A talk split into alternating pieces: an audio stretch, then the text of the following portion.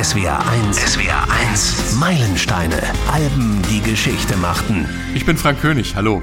Heute geht es bei uns um sehr ernste Themen. Immer wieder begegnen uns in den SWR 1 Meilensteinen Künstlerinnen und Künstler, die Drogenprobleme hatten oder haben. Depressionen spielen auch oft eine Rolle. Mag sein, dass großartige Werke der Rock- und Popmusik unter Drogeneinfluss oder in abgrundtiefer Traurigkeit entstanden sind, doch zu welchem Preis? Einige der Besten haben das nicht überlebt. Brian Jones, Jimi Hendrix, Janis Joplin, Jim Morrison, Whitney Houston, Amy Winehouse und Kurt Cobain. Man könnte die traurige Liste noch sehr lange fortsetzen. Wir sprechen gleich über Kurt Cobain, Nirvana und das großartige Album MTV Unplugged in New York, das letzte zu Lebzeiten Cobains von Nirvana aufgenommene Album. Und natürlich begeben wir uns auch auf Spurensuche. Was hat Kurt in den Suizid getrieben? Welche Rolle spielt der Abschiedsbrief? Warum engagierte Kurt's Witwe Courtney Love einen Privatdetektiv, der sich in seine Ermittlungen so reinsteigerte, dass er darüber pleite ging? Und welche Rolle spielt Courtney Love selbst? Warum gibt es bis heute Zweifel an seinen Todesumständen? Und warum fällt es uns so schwer, von unseren Idolen Abschied zu nehmen? Wie gesagt, schwere Themen, die wir aber trotzdem versuchen wollen, unterhaltsam und informativ zu besprechen, so wie ihr das von uns gewohnt seid. Eine Bitte an euch da draußen, wenn ihr Drogenprobleme habt, an Depressionen leidet oder eure Gedanken um Selbstmord kreisen, holt euch Hilfe. Wo ihr Hilfe findet, steht in unseren Shownotes zu diesem SWR1 Meilensteine Podcast und die findet ihr am besten unter swr1.de. SWR 1, SWR 1, Meilensteine, Alben, die Geschichte machten. Heute geht's um einen Silberling, genau genommen um ein auf CD gebranntes TV-Konzert. MTV Unplugged in New York, aufgenommen für die TV-Sendung am 18. November 1993 und als CD am 31. Oktober 94 veröffentlicht. Eine Vinylausgabe kam dann erst sehr viel später auf den Markt und als die CD rauskam, war Sänger, Gitarrist, Songschreiber Kurt Cobain schon ein halbes Jahr tot. MTV Unplugged in New York ist also das letzte zu Lebzeiten von Kurt Cobain aufgenommene Nirvana-Album. Im Januar gab es ein aufsehenerregendes Interview mit dem Kriminalbiologen Dr. Mark Benecke im Fachmagazin Rolling Stone über die verschiedenen Theorien zum Tod von Kurt Cobain und der immer wieder gestellten Frage, war es wirklich ein Suizid? Und heute ist er bei uns. Ich begrüße ganz herzlich Dr. Mark Benecke im S1 Meilenstein Podcast. Hallo. Ja, hallo, schönen guten Tag. Wir haben vorher gesprochen, wir sagen jetzt der Einfachheit halber alle du. Wir sitzen alle auch gar nicht zusammen, sondern in unseren Home Offices und ähm, aus der S1 Musikredaktion ist Katharina Heinjus mit dabei. Hallo. Marc, viele kennen dich ja übers Fernsehen, von YouTube, von Podcasts oder über deine Bücher. Da geht es natürlich viel um kriminalbiologische Themen, also zum Beispiel darum, was für Rückschlüsse man aus dem Verwesungszustand einer Leiche ziehen kann, welche Insekten da wann vorkommen und so weiter. Du erklärst aber auch ganz allgemein verständlich andere wissenschaftliche Themen. Was viele nicht wissen, äh, du bist auch Musiker und Musikfan, also genau richtig im SW1 Meilenstein Podcast. Äh, so, wie bekomme ich jetzt die Kurve? Also, All Things Must Pass, alles ist vergänglich, hat George Harrison mal gesungen. Alles bleibt im ewigen Kreislauf der Natur und mit dieser These werden wir uns auch ganz dicht beim Begriff des Nirvana. Wow, was für eine Überleitung. Was verbindest du mit Nirvana, buddhistisch und musikalisch?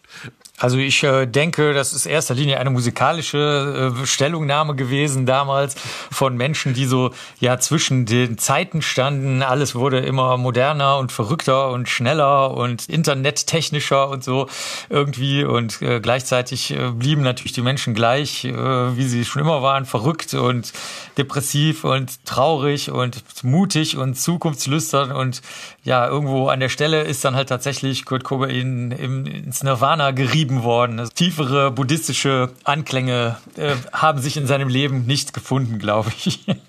Okay. So, und jetzt zurück zum Album MTV Unplugged in New York. Es ist so anders und doch so typisch Nirvana intensiv, zart, rau und verletzlich. Der Rolling Stone Album Guide von 2004 feiert es als das zweite Meisterwerk nach Nevermind und behauptete, dass Cobain wegen seiner markanten Stimme die Folkmusik auf die gleiche Weise revolutionieren hätte können wie den Rock. Und so klingt Unplugged in New York von Nirvana. Der Opener ist About a Girl vom Debütalbum Bleach. Take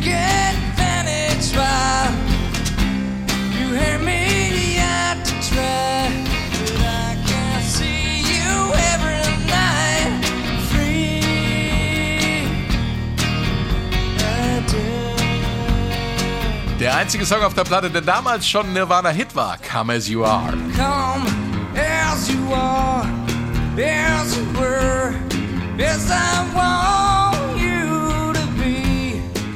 Ganze sechs Coverversionen sind auf dem Album, allein drei davon von den Meat Puppets, hier zum Beispiel Plateau. Nothing on the top bucket and a mop and an illustrated book about birds.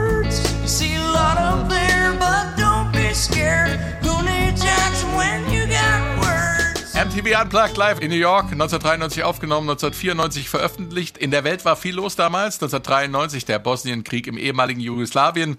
In den USA kommt nach George Bush, dem älteren Bill Clinton, an die Macht. Für viele Musiker und Bands fühlt sich das nach Aufbruch an. Aus der Europäischen Gemeinschaft EG wird mit den Verträgen von Maastricht die Europäische Union EU. Hoffnung auf Frieden im Nahen Osten zwischen Israel und den Palästinensern. Der Vertrag von Oslo wird von Yitzhak Rabin und Yasser Arafat unterschrieben. In Deutschland gibt's jetzt fünfstellige Postleitzahlen. Das seltsame Maskottchen Rolf sagt, fünf ist Trümpf. Hey, soll ich dir sagen, was modern ist? Hip, hop, Postleitzahl. Hip, hip, hip, hip, hop. Das ist modern.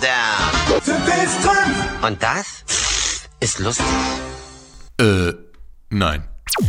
Das erfolgreichste Album des Jahres kommt von Mariah Carey. Music Box verkauft sich weltweit über 30 Millionen Mal. Aber Crunch, die Musik der Generation X, ist auch ganz oben. Mit ihrem zweiten Album Versus stellen Pearl Jam einen Geschwindigkeitsrekord auf. Innerhalb einer knappen Woche verkauft sich das Werk eine Million Mal und löst damit Nevermind von Nirvana ab. Und 1994, das Ende der Apartheid in Südafrika. Nelson Mandela wird erster schwarzer Präsident. Beim fürchterlichen Genozid in Ruanda ermorden Hutus fast eine Million Tutsis. In Deutschland bleibt Helmut Kohl nach der Bundestagswahl Bundeskanzler und der als Dagobert bekannte Kaufhauserpresser Arno Funke wird gefasst. In der Welt der Musik besiegelt der Tod Kurt Cobains am 5. April das Ende von Nirvana. Das wird uns gleich noch genauer beschäftigen. In den Charts gibt's neben Eurodance von Bands wie Ace of Base auch ruhigere Töne. Bruce Springsteen hat eine Nummer 1 mit Streets of Philadelphia und die Crash Test Dummies beruhigen uns mit mm, mm, mm, mm. Beruhigung war für Fußballfans auch nötig, weil Deutschland bei der WM in den USA im Viertelfinale gegen Bulgarien ausgeschieden war.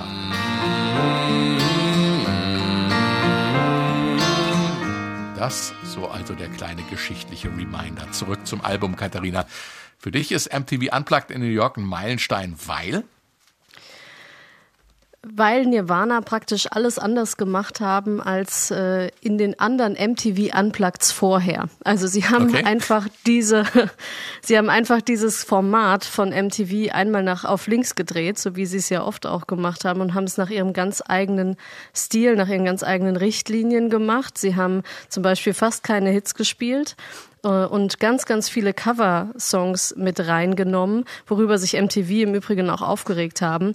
Aber ähm, sie haben eben da versucht, ihren ganz eigenen Stil zu fahren und ähm, außerdem sollte dieses Album ja auch nie erscheinen. Also es sollte davon ja Okay. auch eigentlich kein Album geben. Und das macht natürlich den Meilenstein dann nochmal größer. Erstmal ist es ganz anders als alle anderen MTV Unpluggeds vorher und danach. Und dann sollte es nie erscheinen. Es ist, glaube ich, auch nur erschienen, weil er eben ein paar Monate vorher gestorben ist. Also all das macht es zu einem echten Meilenstein und auch, ich glaube, in der Zeit zu einem wirklichen Verkaufsschlager. So war's. So steigen wir auch ein ins Album. Damals der größte Hit von Nirvana. Come As You Are. Sehr schön umgesetzt übrigens die akustische Version des Solos. Man hört's hier schon.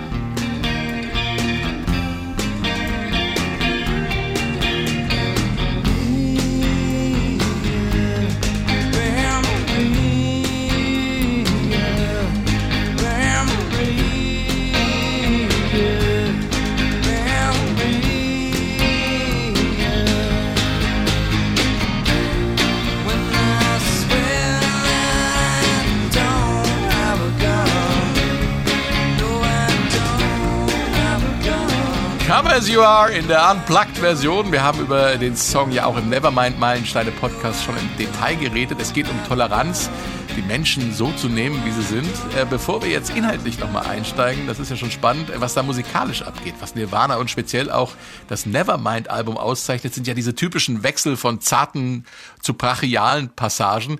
Äh, hier wird die Spannung aber ganz anders aufgebaut, Katharina. Ja, wenn man überhaupt von Spannung sprechen möchte, natürlich erwartet man im Publikum immer diese Wechsel. aber äh, die Ja. finden hier natürlich nicht statt, weil eben äh, Nirvana sich hier überlegt haben, sie wollten natürlich, es heißt MTV Unplugged und sie wollten ein reines Akustikset abliefern. Das heißt, sie haben ihre Songs tatsächlich auch komplett akustisch gespielt. Es gibt Ausnahmen, da sprechen wir später auch noch drüber. Ja. Aber ähm, äh, hier ist es in jedem Fall so, jede Passage von Come As You Are ist akustisch und das Einzige, was die Spannung erzeugt, ist der Gesang von Kurt Cobain, der sich steigert, äh, auch Richtung Ja. Ende und dieses Mantra, mantrahafte I don't have a gun, I don't have a gun hinten raus, das ist natürlich, ähm, ja, da, da ist dann schon auch die, die Spannung in jedem Fall da. Ja, Kurt Cobains Situation war ja zu dem Zeitpunkt schon äh, ziemlich ähm, schwierig. Ne? Also er hat, äh, hat äh, drogenabhängig, hat, äh, hat auch Ma- Magenprobleme gehabt und hat das dann wieder mit Drogen betäubt. Ja, er litt unter dem Zeitpunkt einfach ähm, auch unter Drogenentzug. Also er war von der Plattenfirma und von der Band und so natürlich angehalten, da mal ein bisschen kürzer zu treten. Ähm, und er litt auch unter Nervosität, was das alles ja nicht fördert. Ähm, Menschen, die in dem Zeitraum auch mit ihm zu tun hatten, haben äh, auch natürlich von seiner depressiven Ader auch berichtet, die auch in der Zeit besonders heftig wohl durchgeschlagen ist. Er hat keine Witze mehr gemacht, er hat nicht mehr gelächelt, keine Späße. Ähm, es waren alle um ihn drumherum, gerade im Rahmen dieses Auftritts, auch sehr besorgt um ihn, äh, um seine Person. Und ähm, diese, diese Anti-Haltung, die er ja sowieso irgendwie an den Tag gelegt hat, ähm, zeigt sich ja auch hier in der Anti-Haltung gegenüber MTV. Also sie haben ja, Ja. auch in der Band beschlossen, eben alles anders zu machen. Ich habe es eben ja schon angedeutet, als die vorherigen MTV Unplugged. Also es gab ja sehr erfolgreiche, Eric Clapton zum Beispiel, mega erfolgreich. Seit 89 gibt es dieses Format. Ähm, MTV Unplugged. Und äh, die Band hat sich auch akribisch alle angeschaut und die haben gesagt, das, das Problem ist, dass diese Künstler hergehen und ihre Songs praktisch eins zu eins wie eine Rockshow äh, feiern äh, in MTV Unplugged. Und davon wollten sie weg. Sie wollten tatsächlich eine reine Akustikshow machen und ähm, eben auch mit Songs, die das tragen, die das hergeben. Und äh, das haben sie, finde ich, auch sehr gut umgesetzt und geschafft. Und das Bühnenbild, das war ja auch sehr, äh, sagen wir mal, ähm, düster gehalten, sagen wir mal. Also es sieht schon ein bisschen nach Trauerfeier aus, oder? Ist, Also das ist war eine so Trauerfeier. Ja, Also Kurt Cobain sagt ganz klar, das ist, ähm, ist ja wie bei einer Beerdigung und er sagt, ja, genauso will ich das haben. Also weiße Lilien und schwarze Kerzen. Ähm, das Publikum sitzt ja auch drumherum, also er sitzt ja mit Nirvana sozusagen im Zentrum und spielt die Songs. Also es ist schon schon auch eine sehr intime ja. Atmosphäre. Ja, Ja. schon gruselig auch. Ja, ja, klar. Und diese ja, die zumindest wenn man die nachfolgende Geschichte kennt. Vielleicht hätte man sich sonst gar keine Gedanken darum gemacht. Da kommen wir noch gleich drauf zu sprechen. Ja, diese düstere Atmosphäre trägt das natürlich auch ganz gut mit, ne? Die ja Nirvana sowieso ausgestrahlt haben. Wenn wir jetzt schon bei den Todesahnungen sind, in Come As You Are gibt es ja die berühmte Textzeile And I swear I don't have a gun. Du hast es gerade schon erwähnt. Das wird ja fast mantraartig wiederholt. Und ich schwöre, dass ich keine Waffe habe. Nein, ich habe keine Waffe, singt er, der sich nur wenig später selber erschießt. Er hat eine Waffe. Die Textzeilen aber haben einen ganz anderen Hintergrund, wie Kollege Patrick Schütz im Nevermind Podcast erzählt hat. Hier nochmal Patricks Geschichte. Nach der Trennung seiner Eltern hatte Kurts Mutter einen neuen Freund, der einen ziemlichen Waffennah und der hat sie wohl betrogen und äh, weil sie so sauer war dann auf ihn, hat sie seine ganzen Knarren genommen und im Fluss versenkt und äh, Kurt Cobain hat die dann sozusagen einen Teil davon zumindest wieder aus dem Fluss rausgeholt, verkauft und sich davon Gitarrenequipment geholt. Was, was für diese Geschichte spricht, ist tatsächlich auch, wenn man sich das Musikvideo zu Come As You Are anschaut, das erste Bild und was immer wieder vorkommt in diesem Musikvideo ist eine Pistole, oder eine Revolver genauer gesagt, der im Wasser nach unten sinkt. Das ist schon irgendwie Ah, okay. so, ein, so, ein, so ein Indiz, so ein Anzeichen für, ja, Leute, die Geschichte stimmt. Also es gibt einen ganz realen Hintergrund der Geschichte und trotzdem hat es was Gruseliges, wenn man an Kurt's Ende denkt. Marc, ähm, was da so punktuell auffällt, ist ja eigentlich nichts Besonderes in Kurt Cobains Texten. Todesahnung und Suizidgedanken sind da ja öfter vertreten gewesen. Ja, äh, das mag sein, aber generell ist es ja so, dass ähm, auch aus rein wissenschaftlicher Sicht ähm, hauptsächlich Menschen, die äh, Texte schreiben, viele Texte, also dichterisch unterwegs sind, dass sie sowieso zu Niedergeschlagenheit, also Depressionen neigen. Es gibt keine äh, Berufsgruppe, wo das stärker ausgeprägt ist. Es ist ja auch kein Wunder, weil die Menschen, deren Gedanken kreisen ja und daraus kann natürlich dann auch was Dichterisches, Schönes äh, oder na Nachdenkliches entstehen. Und ähm, mhm. so ist das eigentlich kein Wunder, dass man generell bei ja, Künstlern oft eine unerwartete Tiefe hat. Also selbst sagen wir Leonard Cohen, äh, der, der ja auch äh, ein, eine durchaus finstere Stimmung verströmt hat, die aber häufig als sehr romantisch oder so wahrgenommen wurde, hat, hatte schwerste klinische Depressionen gehabt. Und ich glaube, die Liste mhm. könnte man jetzt hier die nächsten fünf Stunden fortsetzen von Künstlern ja, und Künstlerinnen, die ja. da, also die, die diagnostiziert schwerst depressiv sind. Ne? Also das liegt in der Natur der Sache. Da kommen wir jetzt mal zu, zu deinem Metier. Dadurch, dass er so viele Texte geschrieben hat, die darum drehen, ist ja auch zum Beispiel sein Abschiedsbrief eine kritische Sache bei den ganzen Betrachtungen zu seinem Tod. Ja, Abschiedsbriefe sind sowieso nicht besonders wichtig. Uh, ungefähr die Hälfte aller Menschen, die sich selbst töten, schreiben überhaupt einen Abschiedsbrief. Ich muss sagen, als jemand, der sehr viele schon gelesen hat, häufig enthalten die auch keine besonders wichtigen Informationen. Es gibt immer mal wieder Menschen, die da was Sachliches reinschreiben, also häufig halt, äh, es tut mir leid und so weiter und ich konnte nicht anders. Also das was den Angehörigen dann aber auch nicht ähm, persönlich sehr viel weiterhilft. Mhm. Aber im Großen und Ganzen ist es für manchmal für die Polizei eine Hilfe, dass man sagt, okay, das war ein geschlossener Raum, da lag ein Abschiedsbrief. Aber wirklich, die Briefe sind häufig so äh, bereits so entrückt auf eine Art oder so, die, die, die haben so eine Art, ähm, die sind so löchrig und leer bereits. Also die Menschen haben sich schon verabschiedet sozusagen von der Erde und von ihren Angehörigen und so. Ähm, und wie gesagt, in der Hälfte der Fälle gibt's auch gar keine Abschiedsbriefe. Deswegen ähm, würde ich da überhaupt keinen Gedanken groß dran verschwenden. Zum Beispiel auch, ob jetzt ein Abschiedsbrief eher symbolisch gemeint ist und die Person sich dann wirklich umbringen möchte und dann den Brief vielleicht weggeschmissen, zu einem Lied verarbeitet, als Gedicht veröffentlicht, zehn Jahre später aus der Schublade gezogen hätte oder ob das jetzt ein echter, echter, echter Abschiedsbrief ist. Also da mhm. kann man kriminalistisch eigentlich nie was zu sagen. Das heißt, der spielt auch bei den Ermittlungen eher eine untergeordnete Rolle jetzt, wenn, wenn, wenn wir uns jetzt nochmal diese Todesumstände von Kurt Cobain anschauen. Naja, man muss immer überlegen, wer als Verdächtige in Betracht kommt. Ne? Es gibt ja den mhm. einen Musiker, der äh, gesagt hat, äh, Courtney hätte ihn beauftragt, Kurt zu töten. Man darf aber auch nicht vergessen, dass Menschen oft sehr, sehr praktisch denken. Und vielleicht hat sich Courtney schon gedacht, dass das Ganze nicht gut ausgeht mit ihm. Er möglicherweise eben so suizidal ist, dass er sich auch äh, selbst töten wird. Und deswegen äh, schon viele Vorbereitungen da ähm, aus, ihr, aus ihrer Sicht getroffen hat, dass ein Testament verfasst wird und das Ganze finanziell halt geregelt wird, weil sie halt sozusagen die, die Kohle nicht wegschwimmen äh, lassen wollte. Ja. Und ähm, insofern darf man auch da den Abschiedsbrief auch nur bedingt äh, werten, weil die Frage ist, möchte überhaupt irgendjemand die Frage stellen, ob es eine sogenannte Einwirkung Dritter gab. Das kann auch eine zweite Person sein, das heißt bei der Polizei bei eines Dritten. Äh, oder geht man sowieso von einem Suizid aus, so wie das hier der Fall war. Und dann spielt der Abschiedsbrief, wie gesagt, keine Rolle, weil wir eben wissen, hm. dass die Suizidenten und Suizidentinnen da sowieso im Abschiedsbrief häufig keine wichtigen Informationen hinterlassen. Also ich finde auch, wenn ich da ja. kurz einhaken darf, ähm, dass das der Abschiedsbrief wirkt für mich auch mehr wie eine Art Aufzählung oder wie eine Art äh, Brainstorming sogar. Ähm, er schließt ja sogar mit den Zeilen eines Neil Young Songs ähm, it's better to burn out than to fade away. Also es ist besser auszubrennen als zu verblassen. Also für mich ähm, sammelt er auf diesem Zettel tatsächlich mehr seine Gedanken als jetzt äh, weniger den Abschied. Ne? Also als sich jetzt weniger von irgendjemandem zu verabschieden, sondern das ist für mich eine reine ja, Gedanken-Brainstorming-Geschichte. Also wenn man sich den tatsächlich anschaut. Häufig ist es aber auch so, dass Menschen sich nicht verabschieden in Abschiedsbriefen. Das ist vielleicht ganz, ganz ungewohnt für Menschen, die noch nie mit Suiziden zu tun hatten. Man würde vielleicht aus so einer normalen menschlichen Regung heraus überlegen, okay, das ist vielleicht ein bisschen wie am Krankenbett oder im Altersheim oder im Hospiz oder selbst nach einem Unfall oder nach einer Verbrennung oder so, wo, wo klar ist, dass jemand stirbt. Aber so ist das bei den Suizidenten nicht. Die, die und die sind wirklich schon ganz woanders. Die sind auch häufig erleichtert, dass sie sich jetzt gleich töten werden. Das ist auch für uns oh je, wahrscheinlich ja. sehr ungewöhnlicher Gedanke.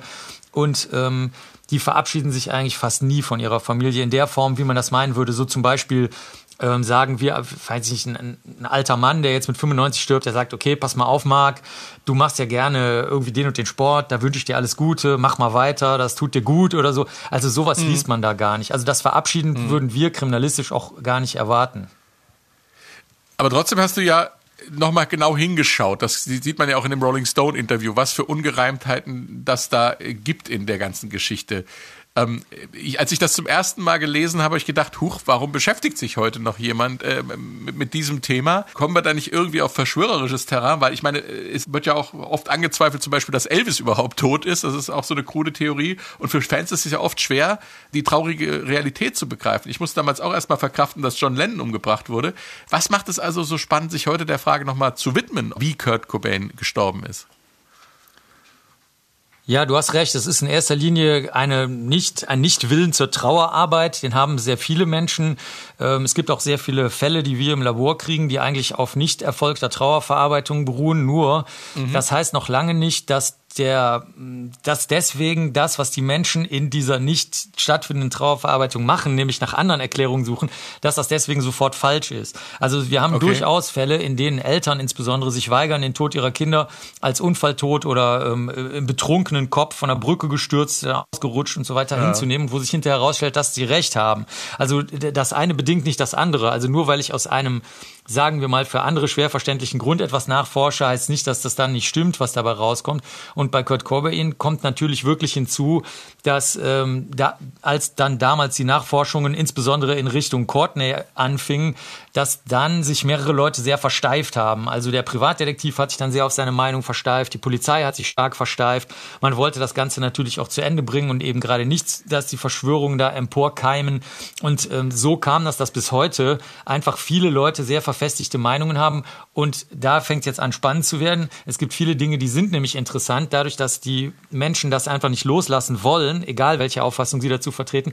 Zum Beispiel sind viele Menschen, die sagen, er könnte überhaupt nicht die entsprechende Menge an äh, Drogen im Blut oder im Körper oder in den Organen und den Haaren gehabt haben. Ja. Das wäre gar nicht möglich. Das stimmt zum Beispiel gar nicht. Also deswegen finde ich es spannend und aufklärerisch zu sagen, okay, jetzt schmeißt, jetzt äh, kotzt euch mal aus, ne, schmeißt mal alles auf den Tisch, was ihr, was ihr da seit Jahrzehnten erzählt, und dann gucken wir uns jetzt mal die Veröffentlichungen und Daten und Messungen an, die wirklich im Laufe der Zeit in der Forscher- und Forscherinnengemeinschaft dazu gemacht wurden. Und deswegen finde ich es persönlich spannend, einfach mal diesen, diesen kranken Zahn den Menschen mal zu ziehen oder ihnen Informationen zu liefern, wie man einfach mal Messdaten richtig anguckt, anstatt sie einfach nur zu wiederholen und zu sagen, ich weiß das aber, ich habe recht, das habe ich schon vor 20 Jahren gesagt. Das ist kein Argument. Okay. Ja. Und zu welchen Argumenten oder zu welchen Schlüssen kommst du dann, wenn du dir die Fakten, die öffentlich zugänglich sind, äh, anschaust, gibt es einen Zweifel oder ist, ist das nur einfach ungeschickte Polizeiarbeit vielleicht gewesen?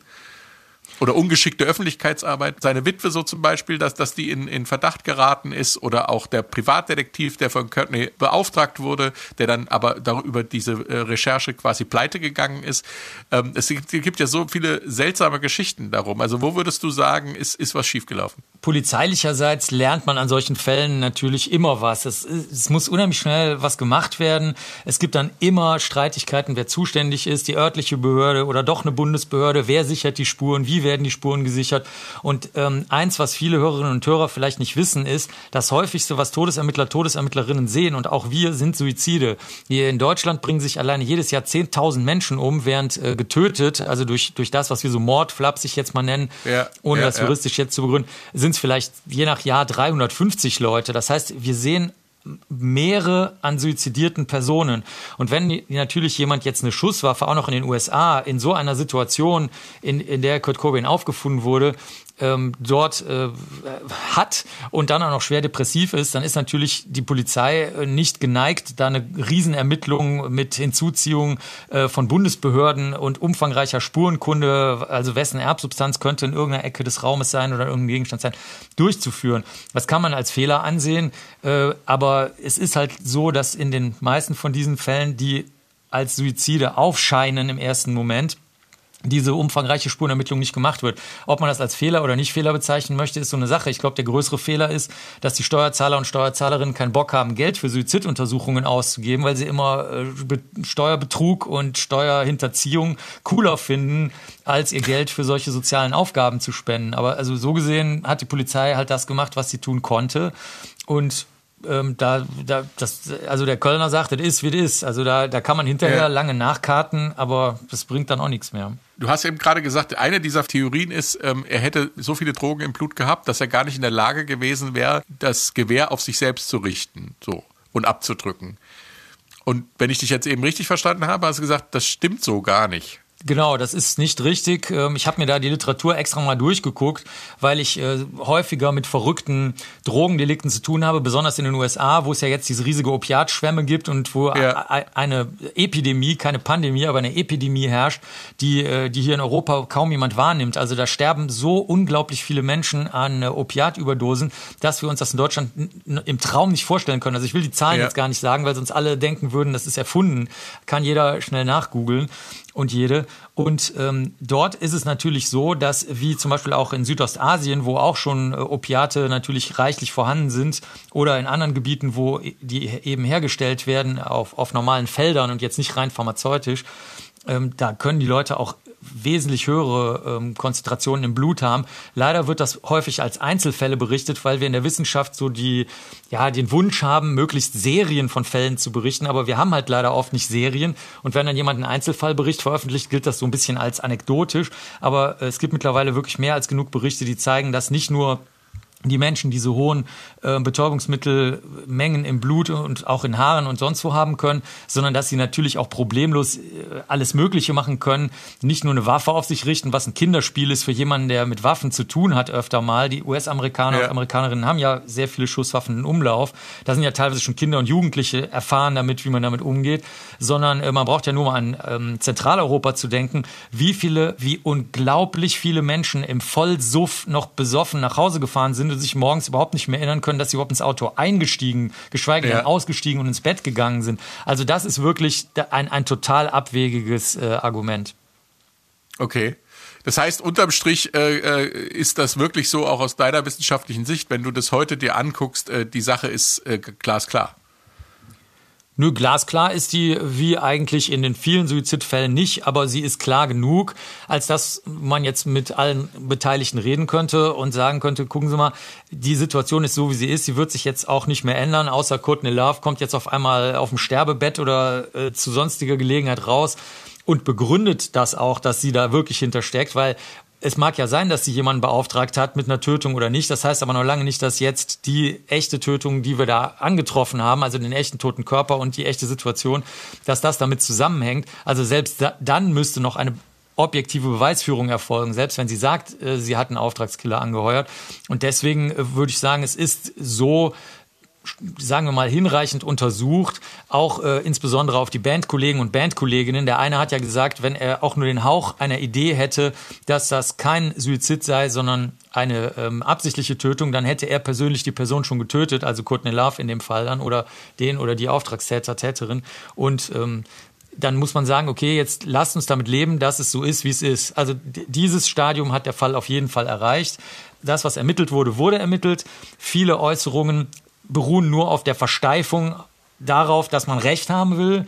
Und wenn wir alles Okay. auf den Tisch schmeißen, können wir zumindest hin, mit hinreichender Genauigkeit sagen, das könnte sehr wohl ein Suizid gewesen sein. Und wir alle versuchen jetzt mal unser Leben weiterzuführen, in die Trauerbearbeitung zu gehen und ähm, irgendwas möglicherweise sogar ich will mal sagen, ja, wie soll ich sagen, Schönes oder Gutes daraus zu machen, so gut das halt in, mit so einer schrecklichen Sache geht, indem wir halt versuchen, das in unser Leben einzubauen und dann zum Beispiel anderen zu helfen, die Depressionen haben und zu verhindern, dass die sich töten. Depressionen ein sehr schwieriges Thema, weil sie auch so vielschichtig auftreten können. Ne? Also es gibt ja Menschen, die kriegen dann gar nichts mehr auf die Kette. Das ist dann ziemlich offensichtlich. Aber bei Kurt war das ja unterschiedlich offensichtlich. Äh, Depressive können sehr produktiv sein, gerade im künstlerischen Bereich. Ich hatte vorhin schon erwähnt, dass äh, bei, gerade bei Dichtern, Dichterinnen äh, die höchste Anzahl an Depressionen von allen Berufsgruppen sowieso vorliegt.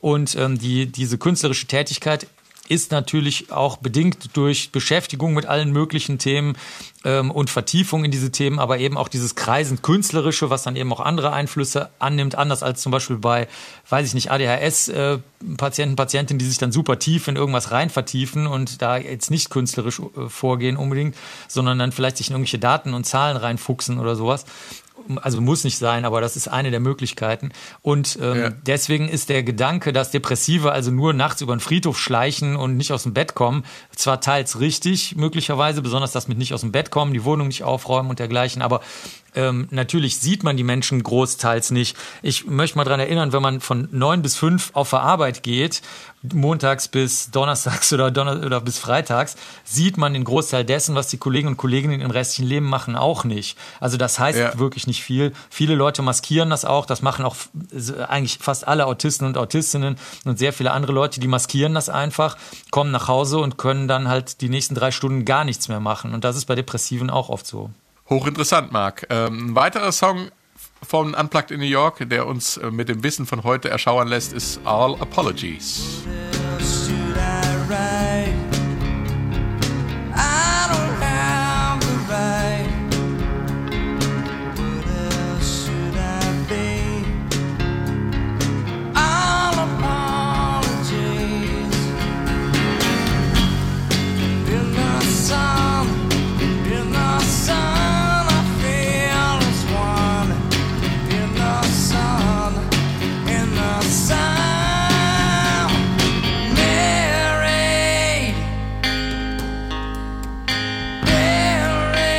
All Apologies im Original vom In Utero Album äh, könnte auch eine R.E.M.-Nummer sein, finde ich. Äh, der Text geht unter die Haut, eine Entschuldigung und dann äh, verheiratet, begraben. Ganz allein ist alles, was wir sind. Was war denn da los, Katharina? Äh, gute Frage.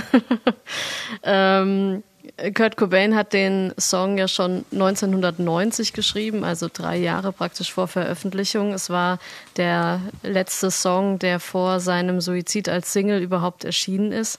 Ähm, und Kurt Cobain selbst teilt eigentlich den Text und von der Musik oder die Musik von dem Text.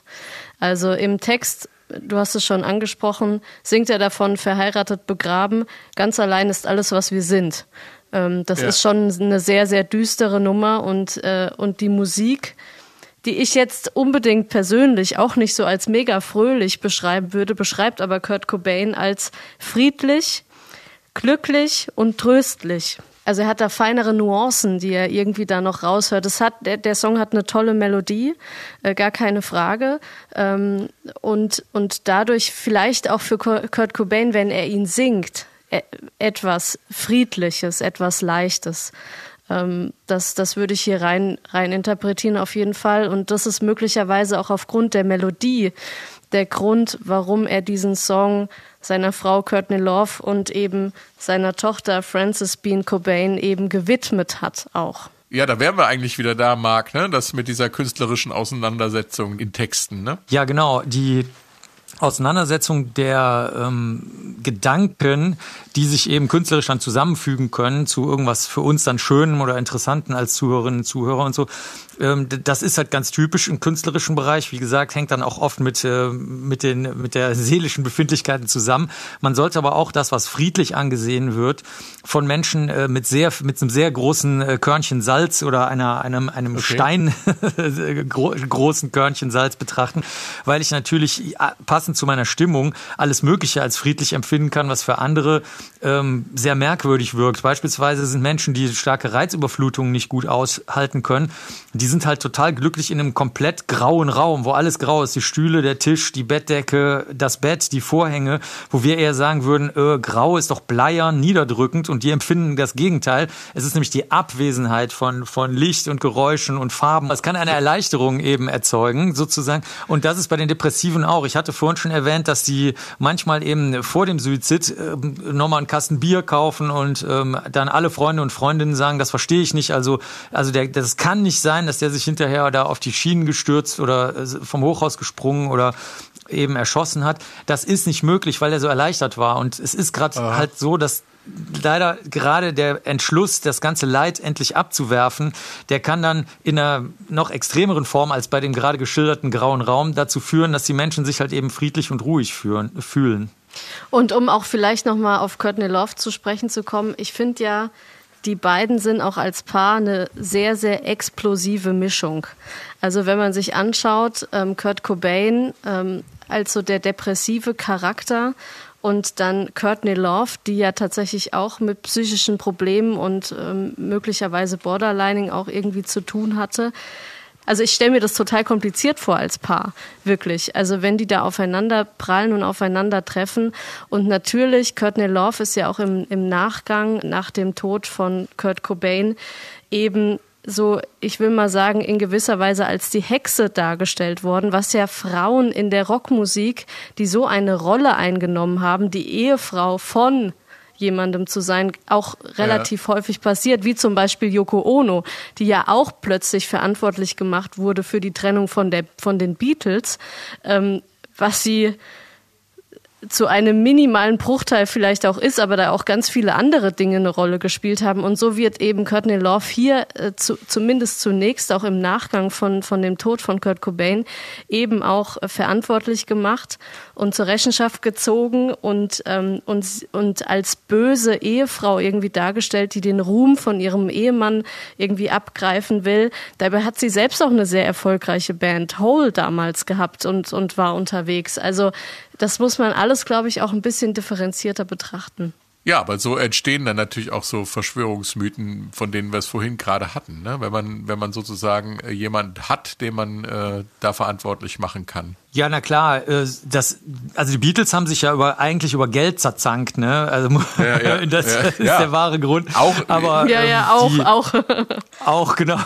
Aber das ist schon richtig, dass die Persönlichkeitsmerkmale sehr schwierig sein können. Beispielsweise hat man auch im künstlerischen Bereich, wenn man so, nennen wir es jetzt mal heutzutage, würden wir Superstars vielleicht sagen, ähm, oder zumindest sehr stark auch in den Medien, ähm, also überstark dargestellte Personen, wie das ja damals auch schon der Fall war. Wenn die zusammentreffen, dann kann es immer mal sein, dass zum Beispiel Borderliner auf total glühende Narzissten treffen oder sowas, die aber innerlich mega unsicher sind und dass sich dann gegenseitig für kurze Zeit mal stabilisieren passiert. Der, der, der total übertriebene Narzisst fühlt sich dann bestätigt von dieser grenzenlosen, bedingungslosen, äh, wahnsinnigen Liebe vom, von der Borderliner-Person vielleicht irgendwie ein bisschen stabilisiert und umgekehrt hilft das der anderen Person auch. Aber natürlich mittelfristig geht das spätestens wegen den Substanzen nicht gut, weil dann natürlich auf jeden Fall regelmäßig Substanzen ins Spiel kommen und dann gleitet das Ganze komplett ins, ins äh, nicht mehr Steuerbare ab, weil natürlich der Moment, den vielleicht andere Menschen nochmal haben, haben könnten sagen würden, okay, pass mal auf, so geht's nicht weiter. Wie machen wir das mit den Kindern und dem Haus und dem Auto und der Kühltruhe ja, ja. und so weiter? Teilen wir die jetzt oder so? Da kommen die natürlich nicht mehr hin. Das kann man bei den beiden sehr schön sehen. Das ist vielleicht der ganz große pinke Elefant hier im Raum der unfassbare, also auch aus, heutigen, aus heutiger Sicht, unfassbare Drogenkonsum, der unter den Augen aller stattgefunden hat. Wer den damaligen ähm, Film äh, sieht, von dem ursprünglich, glaube ich, für die BBC produzierten Film, von dem ähm, Journalisten, der mit, mit den Leuten redet, die da mit Kurt Cobain zu tun hatten, oder auch mit Courtney, die da mit total weißer Nase aus dem Klo rauskommt und so. Ich meine, der, der, der, das wenn man das heute, wenn man heute nur Ansätze davon bringen würde gegenüber der Plattenfirma oder der Presse oder den Fans, dann wäre sofort Schicht im Schach. Das muss, muss ja. man für junge, junge Hörer und Hörerinnen vielleicht auch nochmal dazu sagen, dass damals kein Limit für Alkohol, äh, Kokain, ähm, Opiate oder sonst was gab. Das, das gehört, da, da hat man halt gedacht, ja, so sind die halt, das gehört dazu. Aber dass da in Wirklichkeit schreiendste Persönlichkeitsstörungen und schwerstes Leid der, der Künstler und Künstlerinnen drunter liegen, das hat man damals noch äh, so belächelt oder, oder hingenommen oder sogar für cool gehalten, wo man heute sagen würde, nee, also da müssen wir jetzt echt mal was machen. Ne?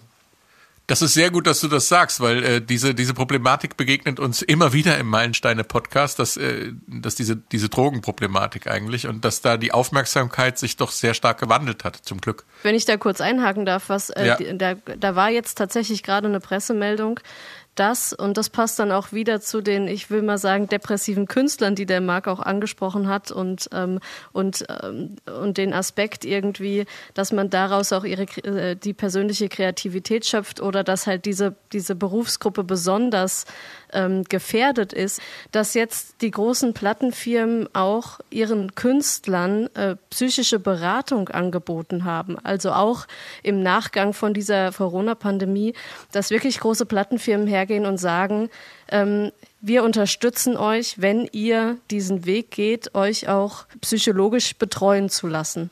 Ja, Hilfe holen, das ist auf jeden Fall. Fand ich ganz interessant, ja. Sehr gut, dass du das sagst. Kann man in diesem Podcast nicht oft genug sagen, auch an alle Menschen die Depressionen haben äh, und mit solchen deren Gedankenkreisen äh, auch in Richtung Suizid Hilfe holen. Macht das. Äh, das das Allerbeste, was ihr machen könnt. Ich hatte schon erwähnt, es sind ganze sechs Coverversionen auf dem Album und Katharina hat schon gesagt, es hat den Veranstaltern gar nicht gefallen, dass doch einige eher unbekannte Stücke dabei waren. Da gab es richtig Zoff im Vorfeld. Gilt natürlich nicht für The Man Who Sold the World im Original von David Bowie hier in der Nirvana-Version. surprise. I spoke into his eyes. I thought you died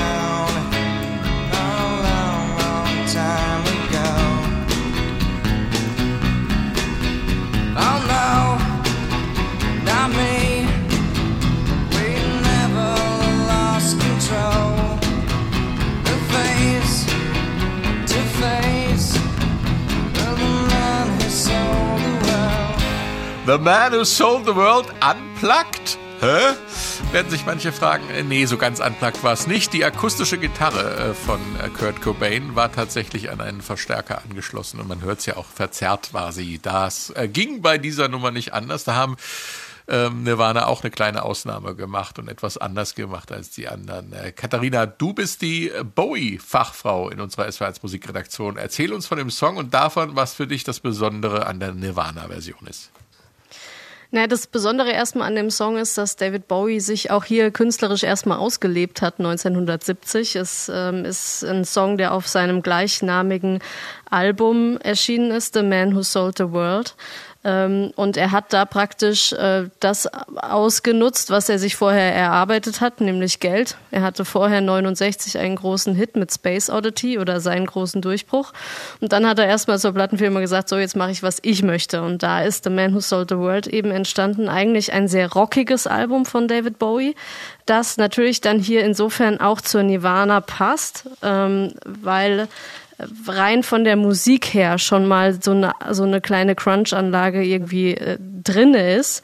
Ähm, Ja. Vom Text her finde ich auch, dass es sehr, sehr gut zu Kurt Cobain passt, weil es geht um das Bedürfnis, als junger Mensch herauszufinden, wer man wirklich ist.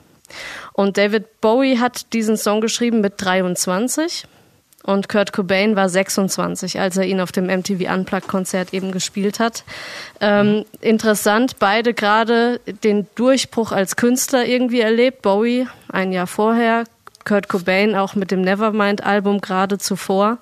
Also die, die selbst die Identitätssuche steht hier gerade bei diesem Song im Vordergrund und deswegen wundert es mich auch gar nicht, dass Kurt Cobain sich diesen Song rausgepickt hat. Ein Song von David Bowie, der damals gar nicht so populär war, sondern der erst durch die Nirvana-Version tatsächlich auch enorm an Popularität äh, gewonnen hat und ähm, auch einer ganz neuen Zielgruppe präsentiert wurde, was dazu geführt hat, dass Bowie tatsächlich in dieser jungen Zielgruppe rund um Nirvana und in dieser Grunge ähm, ja, in dieser, in Gemeinde. dieser Grunge-Szene eben auch angenommen wurde und auch richtig auch als Superstar gefeiert wurde. Also ähm, ja, da, da ist schon ziemlich viel passiert und du hast es angesprochen. Das Besondere an dieser Nirvana-Version ist, dass Kurt Cobain hier einen kleinen Kniff macht. Also sie haben ja eigentlich das Konzert äh, unplugged gespielt, also alles rein akustisch, aber ähm, Kurt Cobain besteht hier darauf, seine Akustikgitarre durch sein, sein Effektboard und eben auch durch seinen Verstärker zu führen, weil er das eben gewohnt war und das hat ihm Sicherheit gegeben, weil er hatte wahnsinnig Angst vor dieser Show, alle Songs nur unplugged zu spielen. Und, ähm, und das hat ihm ein bisschen Sicherheit gegeben, dass er eben hier seine Akustikgitarre über seinen Verstärker äh, gespielt hat. Und das hört man in dieser Nummer ganz wunderbar. Hören wir doch noch mal rein ins Original von David Bowie. Komm. which came as some surprise. I spoke into his eyes. I thought you died alone a long, long time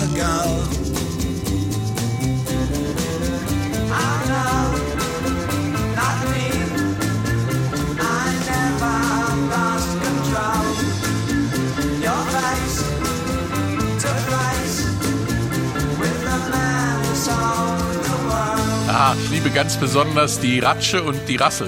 Also Ja, und die Gitarre, die erinnert mich total an, an, an das Gitarrenriff auch von Come As You Are. Also dieses das hätte Ja, genauso ja. gut auch bei Come As You Are irgendwie stattfinden können. Also das ist im Prinzip die Grunge-Grundlage, die Bowie hier auch in diesem Song irgendwie liefert.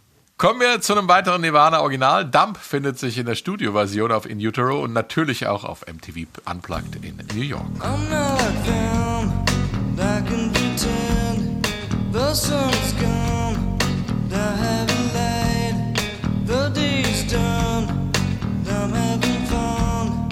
I think I'm dumb, maybe just happy. Think I'm just happy. Just happy. Think I'm just happy. Dump, also blöde oder eben dumm, Katharina. Wer ist blöde oder dumm? Na, eigentlich sagt Kurt Cobain, wir sind das. Also wir sind genauso wie ihr. Wir sind eigentlich nur kleine, dumme Jungs, die halt irgendwann mal eine Band gegründet haben. Aber eigentlich sagt er mit diesem Song, dass er sich selbst und Nirvana eigentlich gar nicht so wichtig nimmt. Und das sagt er eigentlich auch mit diesem ganzen Konzert. Weil wenn man sich anschaut, dass allein sechs Songs von 14 Coverversionen sind, Coversongs zum Teil von Bands, die auch äh, eigentlich relativ unbekannt waren. Also die Meat Puppets äh, gibt's schon seit den 80ern, aber äh, haben eigentlich durch Nirvana, durch dieses MTV Unplugged-Konzert erst so ihren, ihren Durchbruch erlangt. Ähm, also er sagt eigentlich, ja, also wir hatten Glück. Wir hatten, wir haben eine Band gegründet in der Garage. Wir haben äh, Bock gehabt, Musik zu machen.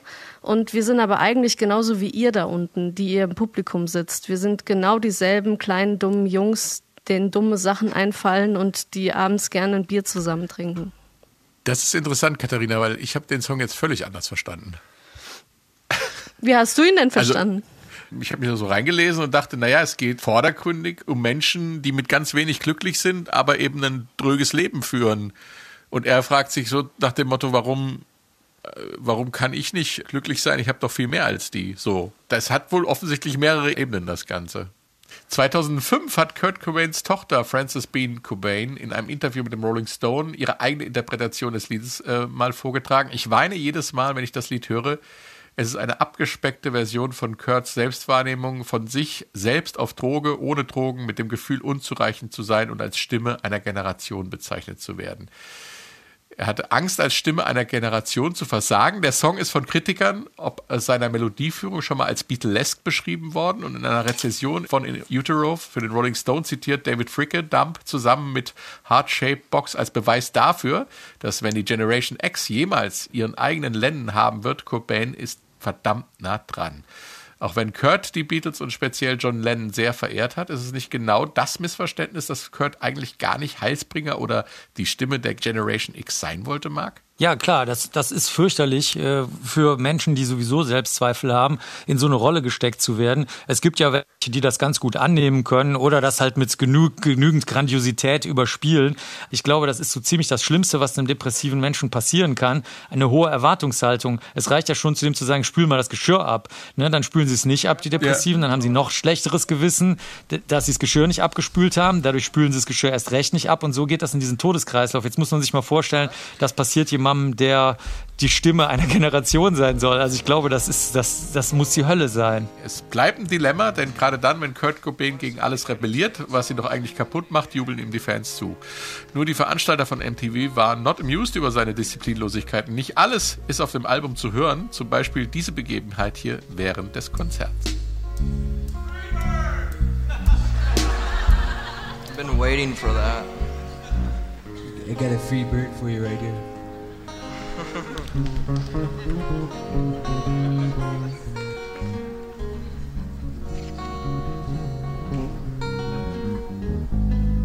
ist ja kaum auszuhalten.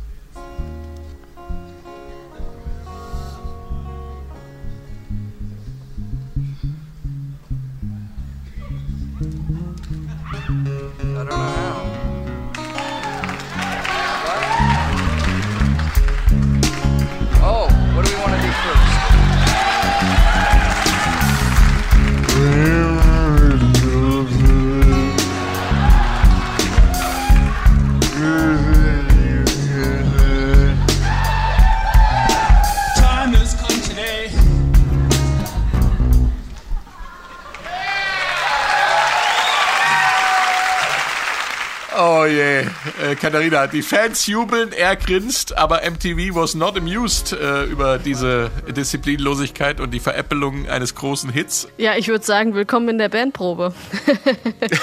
so hört sich das für mich an. Ja, aber Ähm, interaktiv, also- das Publikum animiert ja. Ja, ja, aber ich meine, also eine Show ist ja eigentlich durchgetimt und jeder weiß, wann er Ja. wie auf die Bühne zu kommen hat und man weiß, welche Songs man spielt und muss nicht erst irgendwie überlegen und so. Und hier fällt halt einfach auf und auch über die komplette Laufzeit des Konzertes, dass das eigentlich ziemlich chaotisch ist und ziemlich disziplinlos und dann hier und da ähm, mega lange Gitarren gestimmt werden und dann, also ich meine, dass man Instrumente auf der Bühne stimmen muss, alles gut, kann ich super verstehen. Aber dann macht man das dezent und dann weiß der andere, okay, er hat jetzt das Publikum irgendwie abzulenken oder irgendeine Geschichte zu erzählen zu einem Song, aber die machen das ja ganz offensichtlich.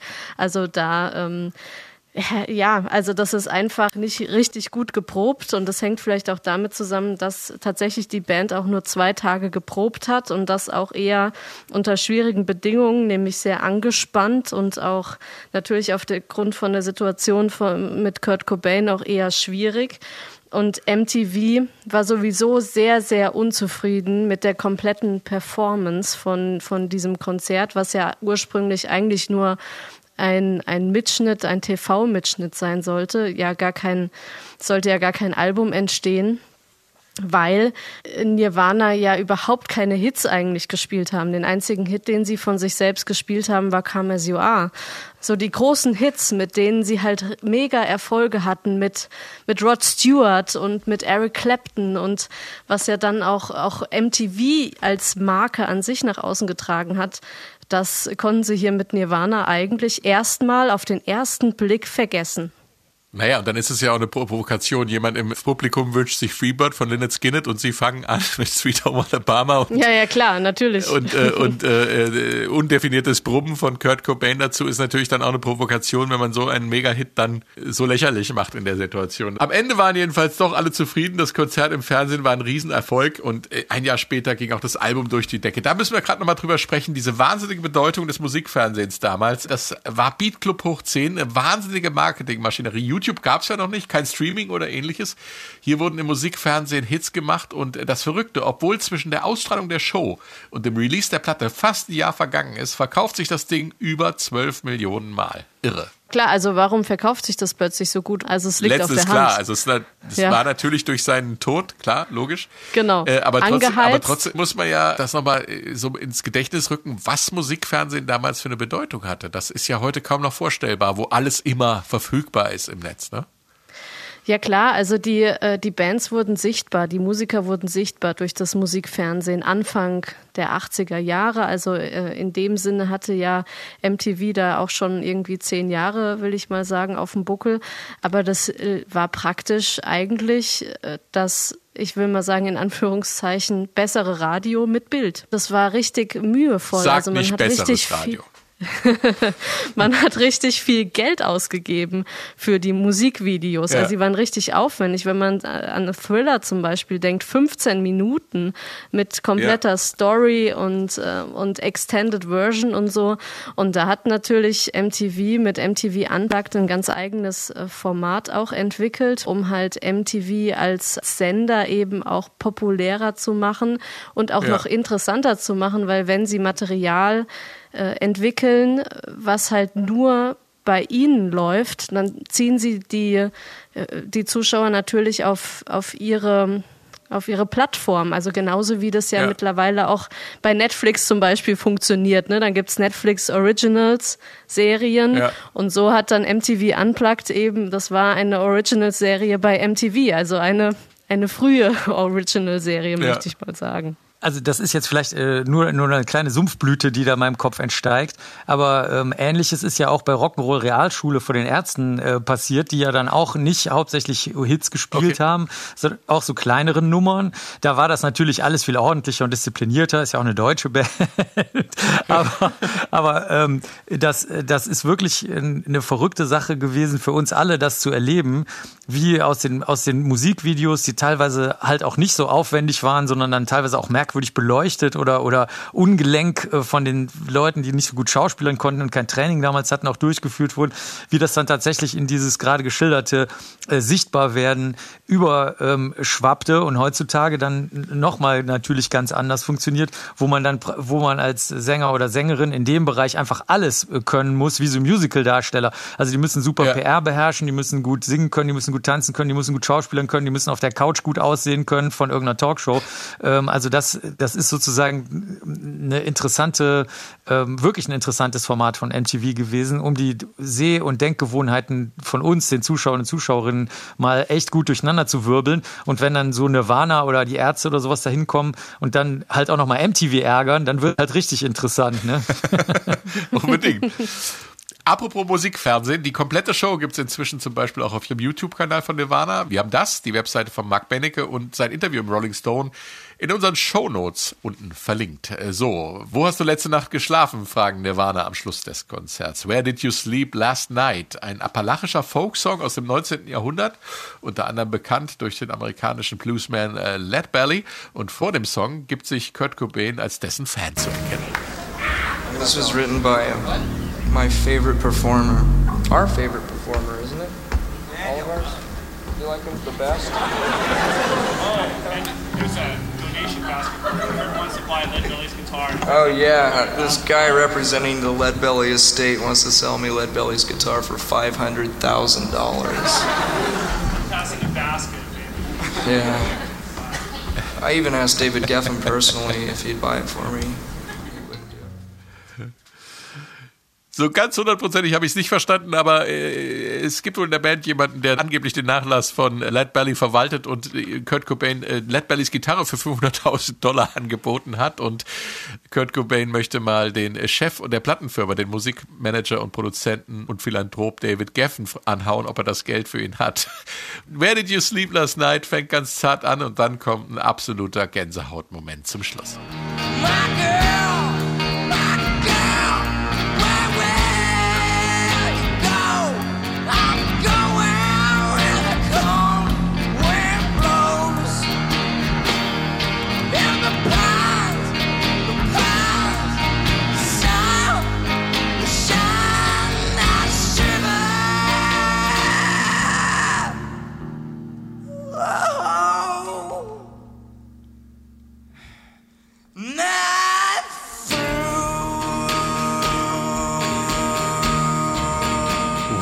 Where Did You Sleep Last Night, bekannt auch als In the Pines, My Girl oder Black Girl, ein Song mit einer bewegten Geschichte, Katharina.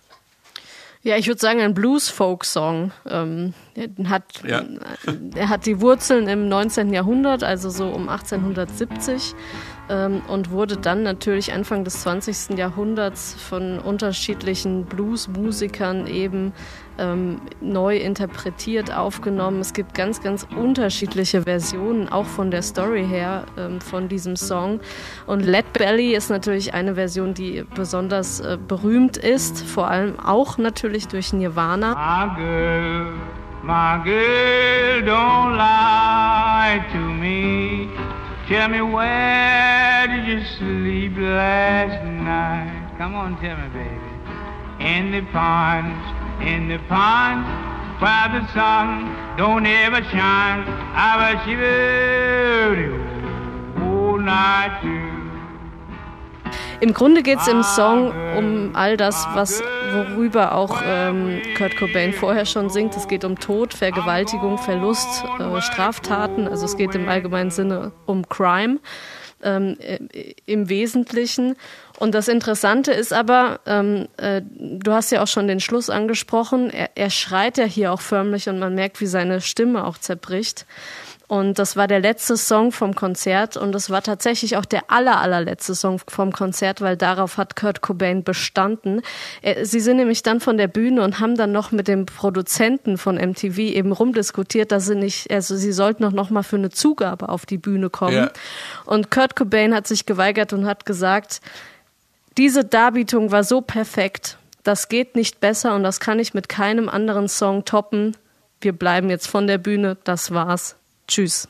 Eigentlich geht's ja äh, um Eifersucht, glaube ich, ne? Also, das ist eine Eifersuchtsnummer, wo oder? Es geht um ganz viel. Also es ist auch, also wenn man sich die unterschiedlichen Geschichten anguckt, von, von kleinen Mädchen oder dann von, von Vergewaltigern oder von Menschen, die in der Mine arbeiten oder ähm, Ach so, es gibt also verschiedene es, Textversionen es über gibt die ganz Jahrzehnte. Ne? unterschiedliche, ja, ganz unterschiedliche Textversionen, ähm, äh, die dann tatsächlich auch in, in dieser Lead Belly Version irgendwie auch zusammenlaufen, aber auch nicht mehr so ganz auseinander zu differenzieren sind.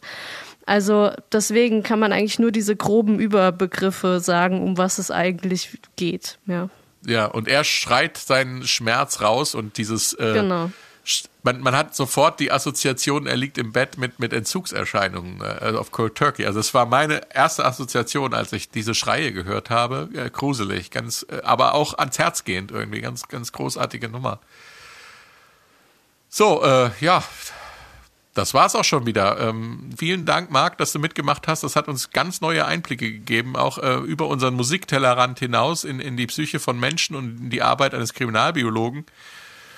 Super, dass du dabei warst. Vielen Dank. Ja, ist mir ein Vergnügen. Also so, können wir gerne ähm, mit einer anderen Band auch nochmal wiederholen. Da gibt's äh, bestimmt noch andere spannende ähm, Schlaglichter, die wir da rauskitzeln können. Du bist immer herzlich willkommen bei uns. Danke auch, Katharina. Und tschüss. Sehr gern. Tschö. Tschüss. Mehr von den SWR1 Meilensteinen gibt's im Podcast. Jederzeit in der ARD Audiothek. Jetzt runterladen in Ihrem App Store.